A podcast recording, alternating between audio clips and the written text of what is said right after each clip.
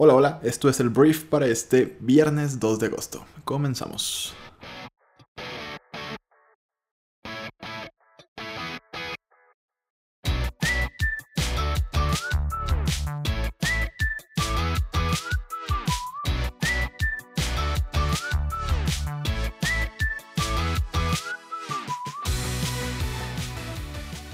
Muy buenos días, Briefers. Pues mira, es viernes, es una delicia que sea viernes y estamos muy contentos por eso por acá.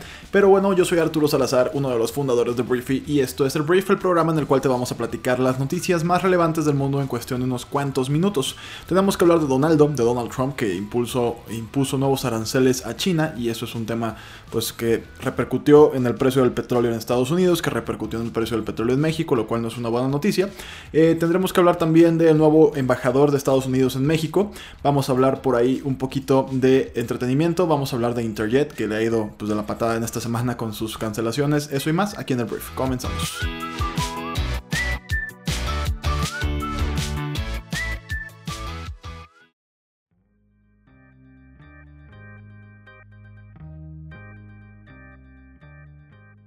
Comencemos hablando de Estados Unidos, porque Donaldo el día de ayer pues aumentó las tensiones con China amenazando con nuevos aranceles. El presidente anaranjado de Estados Unidos propuso el jueves imponer un arancel del 10% a bienes chinos por valor de 300 mil millones de dólares a partir del 1 de septiembre, luego de que negociadores de las dos economías más grandes del mundo no lograron reiniciar conversaciones comerciales en Shanghai, de lo cual platicábamos creo que ayer y antier.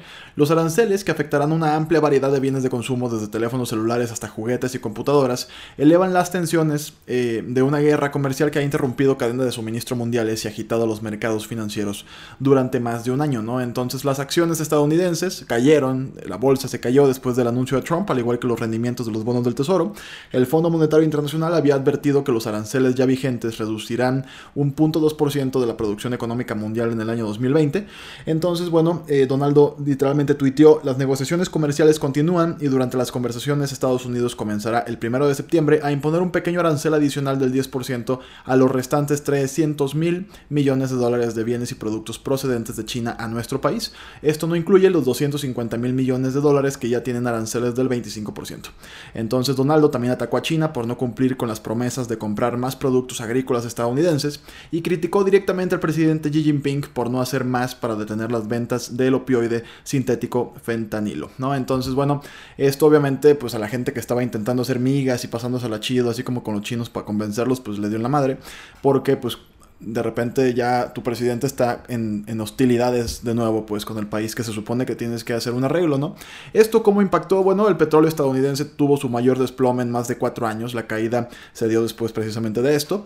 Este, el precio de la mezcla eh, WTI en Estados Unidos cerró este jueves con una caída del 7.9% y eh, bueno, eso también nos pegó a nosotros en México porque el precio del crudo mexicano inició agosto pues con un desplome del 9.42% para cerrar eh, perdón, 54.01 dólares el barril.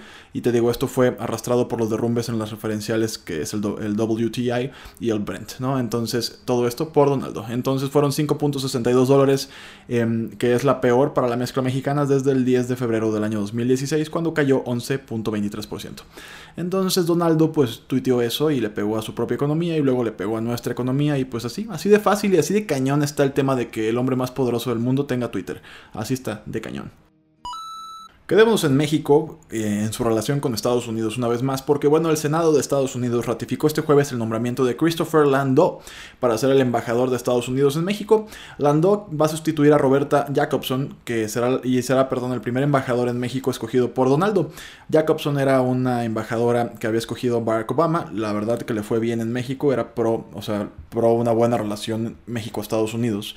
O sea, era pues una persona que de hecho eh, pues, se fue queriendo mucho a nuestro país.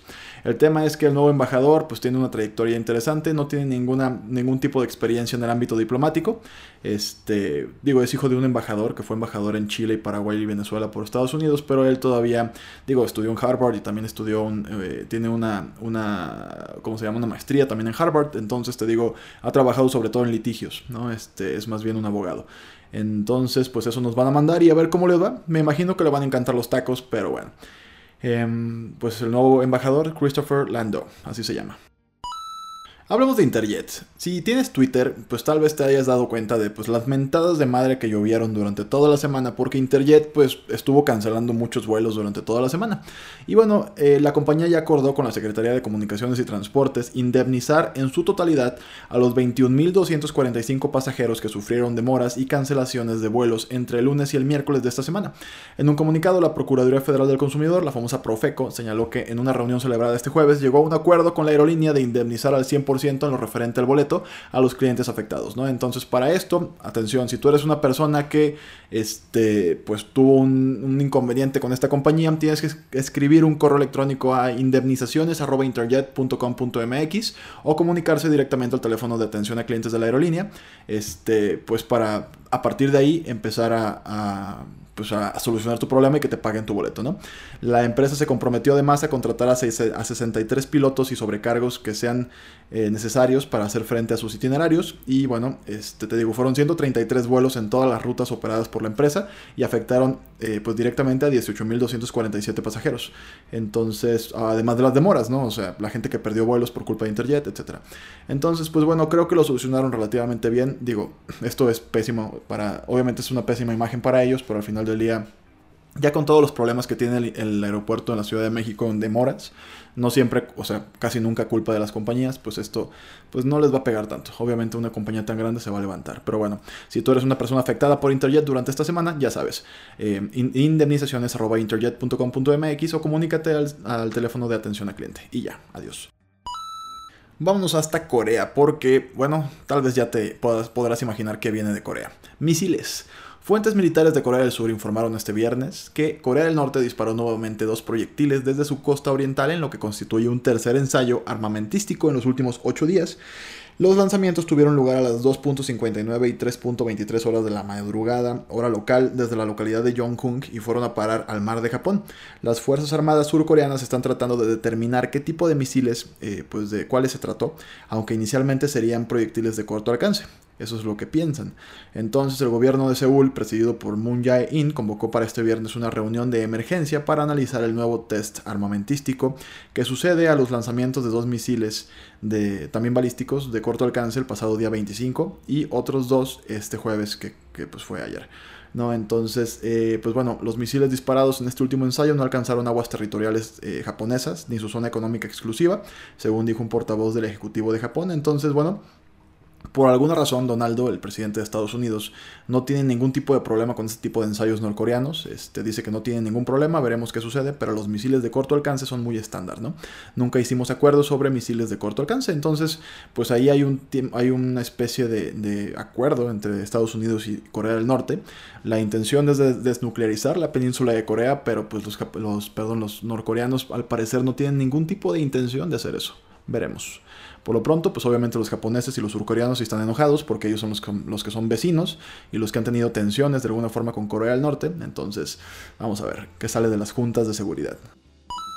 Hablemos de La Casa de Papel, una serie española que no he visto, pero todo el mundo está hablando de ella y hay muchos memes y conversaciones de las cuales no tengo ni idea, pero te voy a hablar de los récords que está rompiendo esta serie y pues seguramente tal vez tú la veas y tal vez eres muy fan. Yo todavía no entro a ese club, este, apenas vi Stranger Things y me la eché, en, en un solo fin de semana vi las tres temporadas de Stranger Things, entonces no dudes que uno de estos fines de semana eh, pues me avienta las tres temporadas de Casa de Papel. Entonces, bueno, eh, si no sabes qué es esto, pues es una serie española que ganó el corazón de todas las personas con una historia bastante eh, entrañable, protagonizada, perdón, por los atacadores con máscaras de Salvador Dalí más famosos de la historia. Entonces, desde que se estrenó en Netflix y de que la plataforma comprara los derechos de esta historia, la serie tuvo, estuvo en boca de todos, perdón, y el estreno de una siguiente temporada solamente pues creó más hype, aunque la emoción por ver de nuevo a Río, Tokio y el profesor y demás miembros de la pandilla ya se salió totalmente de control, ¿no? Entonces todo esto lo estudié para podértelo decir y que tú te sientas eh, entendido, ¿no? Todavía no entiendo lo que dije, pero tú sí me entendiste. Entonces, bueno, según Variety, el gigante de streaming confirmó el día de hoy que la tercera temporada de La Casa de Papel ya fue vista por 34 millones 355 mil 956 cuentas en todo el mundo durante la primera semana de la serie en la plataforma. Este es el mejor resultado global de una serie que no está pensada para el público de habla inglesa. Además, acaba de superar el récord que hace algunos días alcanzó Stranger Things al ser la serie que más gente vio de un solo jalón, o sea, solita. Ahí está mi estadística. En un solo fin de semana completita este, mucha gente la vio, ¿no? Entonces un 70% de todas las cuentas que tienen registradas la vio de un solo, eh, pues en una sentada, toda la temporada. No te digo que toda la serie, pero sí toda la temporada. Entonces, bueno, este, eso es.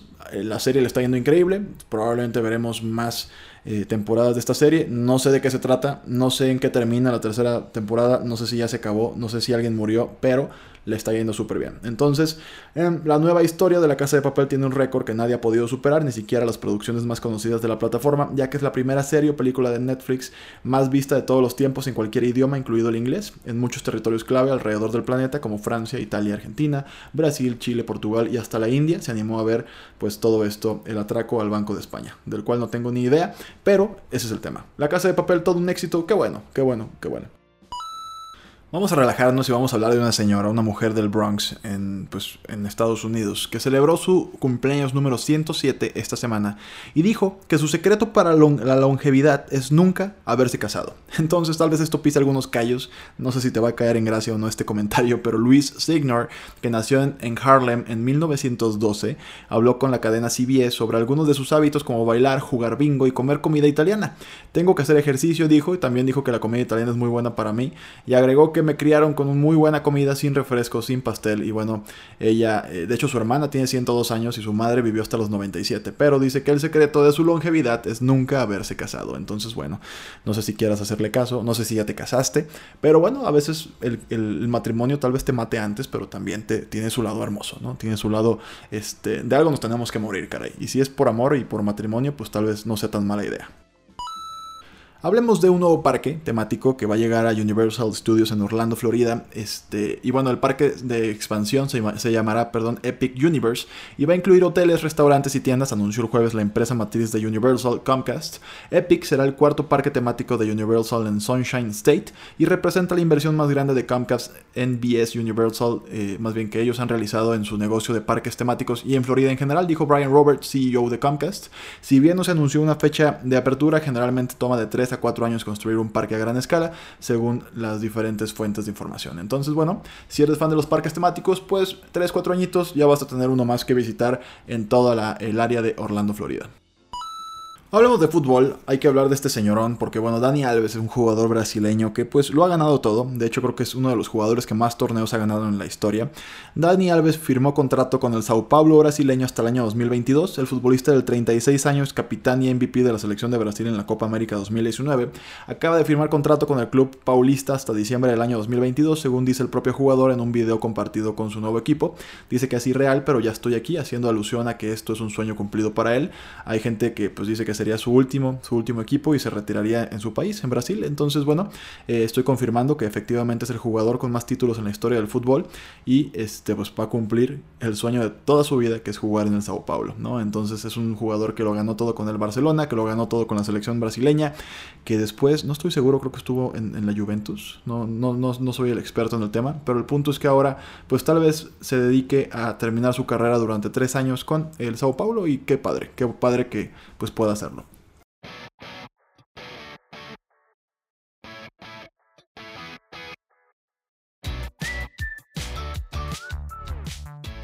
Muy bien, Briefer. Esta fue la conversación del mundo para este viernes. Espero que te haya gustado y que le genere mucho valor a tu día. Recuerda suscribirte en nuestras diferentes plataformas, descargar nuestra aplicación móvil, darnos follow en Instagram, que hacemos cosas muy buenas por allá. Y bueno, gracias por estar aquí. Si todavía no tienes Briefer Pro, también te recomendamos eh, suscribirte y calar nuestra información.